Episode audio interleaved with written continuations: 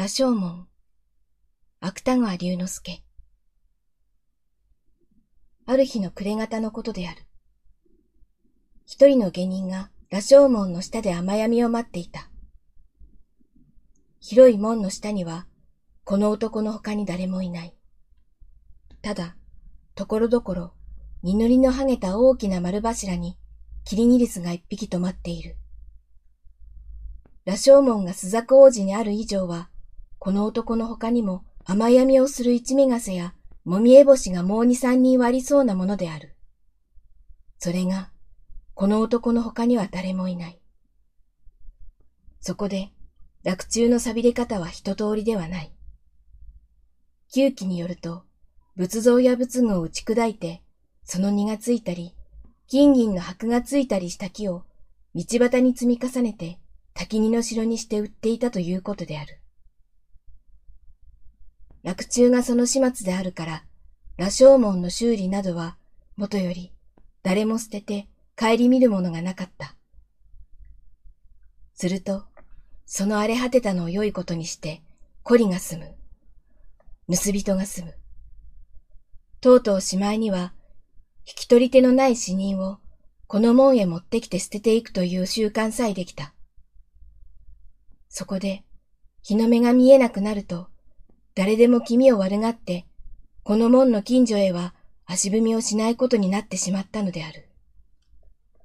その代わり、またカラスがどこからかたくさん集まってきた。昼間見ると、そのカラスが何羽となく輪を描いて、高い市民の周りを泣きながら飛び回っている。ことに、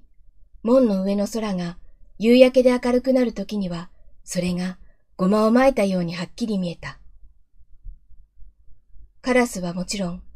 門の上にある死人の肉をついばみに来るのである。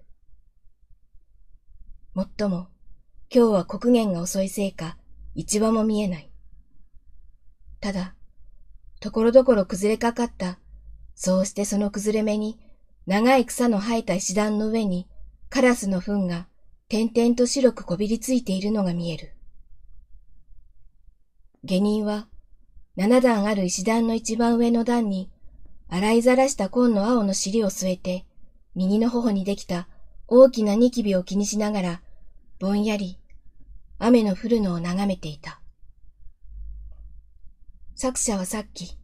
下人が雨闇を待っていたと書いた。しかし下人は、雨が止んでも格別どうしようというあてはない。普段ならもちろん、主人の家へ帰るべきはずである。ところがその主人からは、四五日前に糸間を出された。前にも書いたように、当時、京都の町は一通りならず追尾していた。今この下人が長年使われていた主人から糸間を出されたのも、実はこの追尾の小さな余波に他ならない。だから、下人が雨闇を待っていたというよりも、雨に降り込まれた下人が行きどころがなくて途方に暮れていたという方が適当である。その上、今日の空模様も少なからず、この平安町の下人のセンチメンタリズムに影響した。猿の国下がりから降り出した雨は、未だに上がる景色がない。そこで下人は何を置いても差し当たり、明日の暮らしをどうにかしようとして、いわばどうにもならないことをどうにかしようとして、取り留めもない考えをたどりながら、さっきから、スザク王子に降る雨の音を聞くともなく聞いていたのである。